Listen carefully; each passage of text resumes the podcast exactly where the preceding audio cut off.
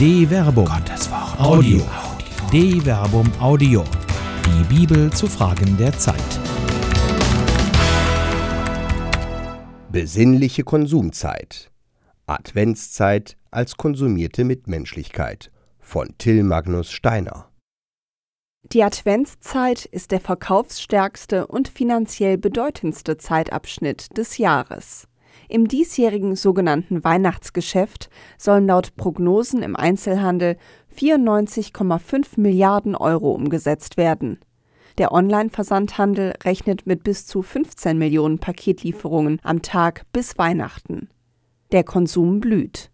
Der Wirtschaft tut das gut, Arbeitsplätze werden gesichert, Freude wird gekauft und alles mischt sich mit dem Geschmack von Glühwein und Christstollen. Für den, der es sich leisten kann, gibt es keinen Grund, diese Zeit nicht zu genießen. Konsumkritik ist keine schöne Dekoration und passt weder zum Kerzenschein des Adventskranzes noch als Stern auf den Weihnachtsbaum.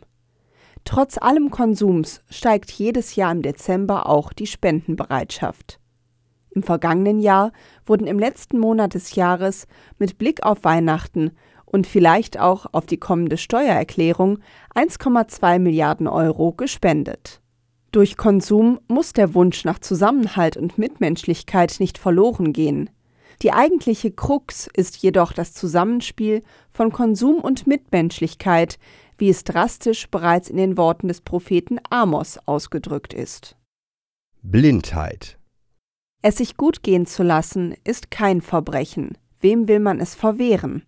In einem Ledersessel am Kaminfeuer sitzen, im frisch gemachten Bett warm einschlafen, ein saftiges argentinisches Steak zum Abendessen bekommen und den Körper mit den neuesten Pflegeprodukten verwöhnen. Wem will man das verwehren? In den Worten des Propheten Amos Ihr liegt auf Betten aus Elfenbein und faulenzt auf euren Polstern. Zum Essen holt ihr euch Lämmer aus der Herde und Mastkälber aus dem Stall. Ihr grölt zum Klang der Harfe, ihr wollt Musikinstrumente erfinden wie David. Ihr trinkt den Wein aus Opferschalen, ihr salbt euch mit feinsten Ölen, aber über den Untergang Josefs sorgt ihr euch nicht. Amos Kapitel 6 Vers 4 bis 6 Die prophetische Kritik wendet sich gegen die Sorglosen und Selbstsicheren in Jerusalem, die in ihrem Wohlstand das Leid um sich herum nicht mehr wahrnehmen. Die Kritik trifft nicht nur den ausschweifenden Lebensstil, sondern sie sticht ins Herz in die daraus resultierende Blindheit gegenüber der Armut und dem Leid.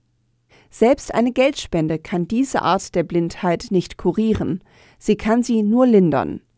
Nur wenn die konsumierbaren Lebensinhalte des Wohlstandes nicht aus der Ausnutzung und Unterdrückung anderer resultieren, findet man in ihnen den Frieden des Gerechten kann ich mich an einem Geschenk erfreuen, dessen Produktion Umweltverschmutzung, Unterdrückung und Ausbeutung verursacht? Man könnte es sich einfach machen und den Zeigefinger auf die Hersteller richten, deren Produkte man kauft. Hört dieses Wort, die ihr die Armen verfolgt und die Gebeugten im Land unterdrückt. Ihr sagt, wann ist das Neumondfest vorbei, dass wir Getreide verkaufen und der Sabbat dass wir den Kornspeicher öffnen können. Wir wollen das Hohlmaß kleiner und das Silbergewicht größer machen.